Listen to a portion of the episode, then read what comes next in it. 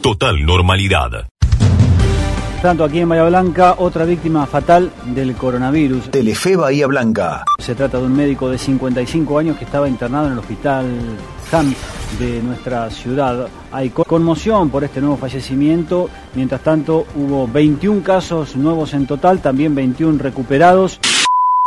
El intendente Gay autorizó por decreto la reapertura de las galerías y los shoppings. Se trata de una prueba piloto por 15 días. Audio Canal 7 Bahía. La Galería Plaza abrió. El Bahía Blanca Plaza Shopping lo hará la semana próxima. Los comerciantes de la galería consultados por Canal 7 no están de acuerdo con el horario corrido. Entienden que entre las 3 y las 16 hay muy poco movimiento de gente.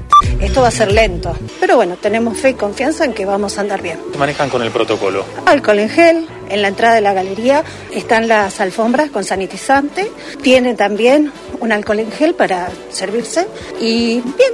Aparte con el horario no nos está beneficiando para nada, nosotros estamos en una galería, estamos trabajando prácticamente de 10 de la mañana a 1, ¿viste? Nosotros necesitamos el, el- el- el horario partido, el, el antiguo, digamos, de 9 a 1 y de 4 a 8. Total normalidad. Marcos Streitenberger, concejal local Juntos por el Cambio, FM de la Bahía. que uno puede escuchar las palabras del, del actual presidente de hace aproximadamente, eh, hay entrevistas de julio del año 2019, en las cuales él aseguraba que no iba a reformar la justicia, que no estaba de acuerdo con ampliar eh, la Corte Suprema de Justicia y ahora, ahora sorprende con este proyecto de, reforma. Creo que, se esconde eh, un intento de, de todo lo que tiene que ver con las causas de corrupción, de corrupción que, que afectan al kirchnerismo y que lo que se busca eh, es dilatar las causas de corrupción o incluso hasta cambiar hasta cambiar el sentido de las mismas. Le hago una consulta sobre este punto que usted hace mención de las causas de corrupción. Digo, ante esta situación, las mismas de la ley le cabrían al presidente Macri, al expresidente, perdón, al ministro Dietrich y a otros tantos funcionarios de la gestión que usted participó a nivel nacional, que también están denunciados y con causas iniciadas. Pero a mí lo que me llama la atención porque lo mismo Waldo Wolf dijo la semana pasada en este programa de radio, el artículo 13 sobre las causas en trámite del proyecto de ley, lo que plantea es que las causas actualmente en trámite y radicadas ante los tribunales orales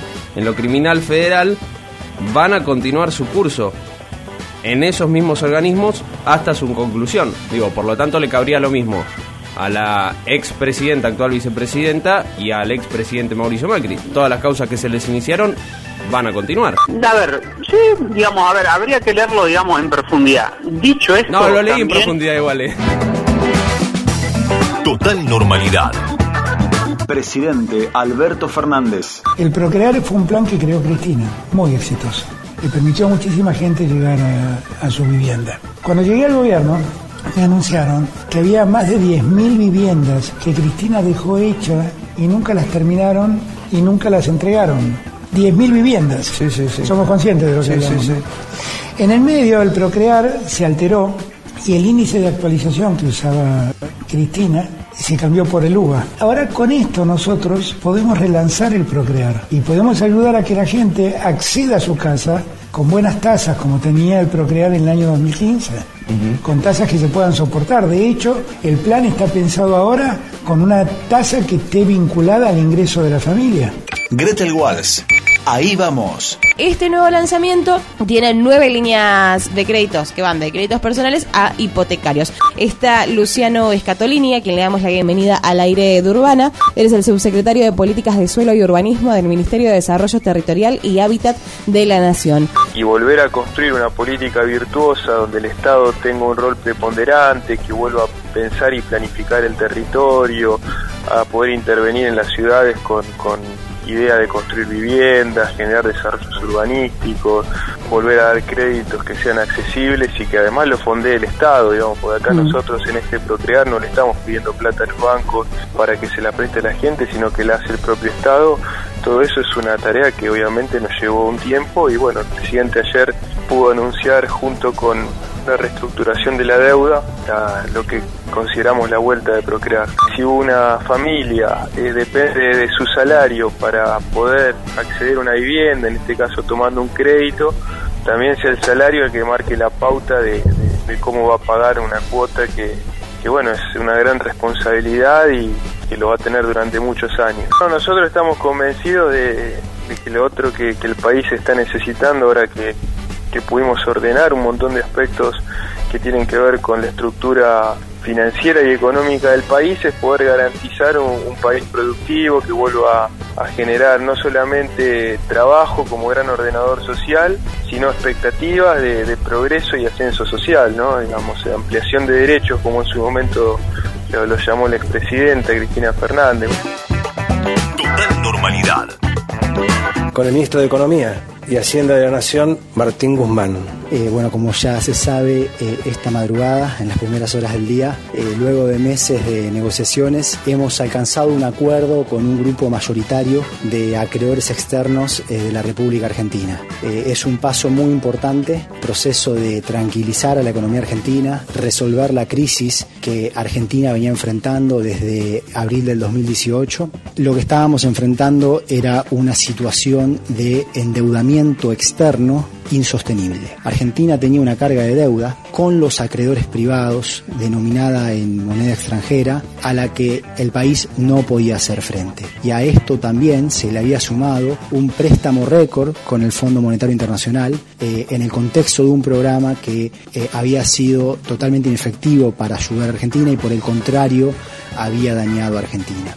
La primera razón es que había que quitarle al sector público esta situación de asfixia que venía enfrentando, de destinar recursos que son muy importantes para las políticas públicas, para la educación, para la salud, para la ciencia, para la infraestructura.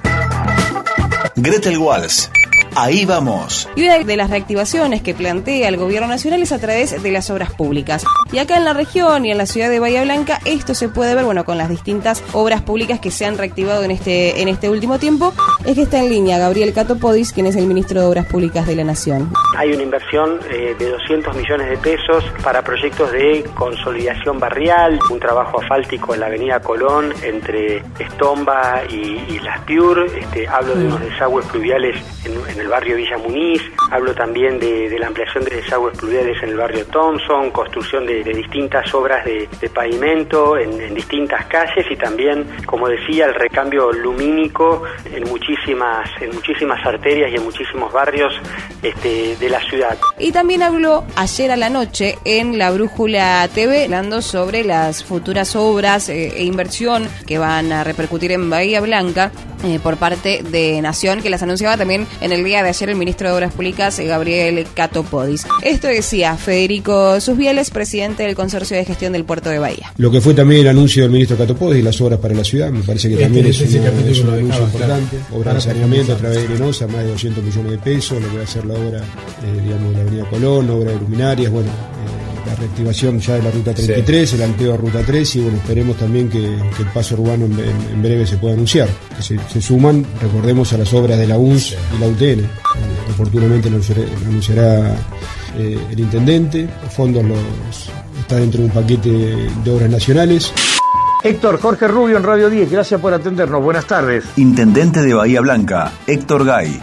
Las obras con el dinero del programa Argentina hace las decide el municipio. Por eso me lo arreglamos mano a mano con el ministro Catopodis. Catopodis iba a venir, sí. Este, íbamos a hacer un recorrido por la 33 y demás. Fue el momento en que se agudizó la situación en Buenos Aires y bajó una orden de no salir al interior a los ministros. Bien. Entonces quedó un poco este, eh, suspendida esa visita, que es donde íbamos a anunciar esas obras. Ah, bien. Pero todo el trámite continuó y de hecho ya Nación tiene todos los proyectos que elaboró el área de infraestructura del municipio. Seguro. Para no, no, pero, pero por eso, Héctor, eh, a ver, yo ante el desconocimiento, yo sabía que, que, había una reunión prevista, pero hoy me extraña cuando cuando cuando Susbiele cuenta básicamente a dónde va a ir la plata. Entonces, lo, lo que le acabo de preguntar, si lo escuchaste... Eh, supongo supongo, eh, quiero, lo primero quiero decir que Susbila no tuvo ninguna participación, esto no es ni bueno ni malo. No, no, no, no, no, no, no, yo, yo, lo tomé para mal, ¿eh? Pero no, no, me extrañó, me extrañó que me dijo, la plata va a la calle Colón, la... digo, ¿cómo, cómo es la mano? Pero... pero no, no, digamos,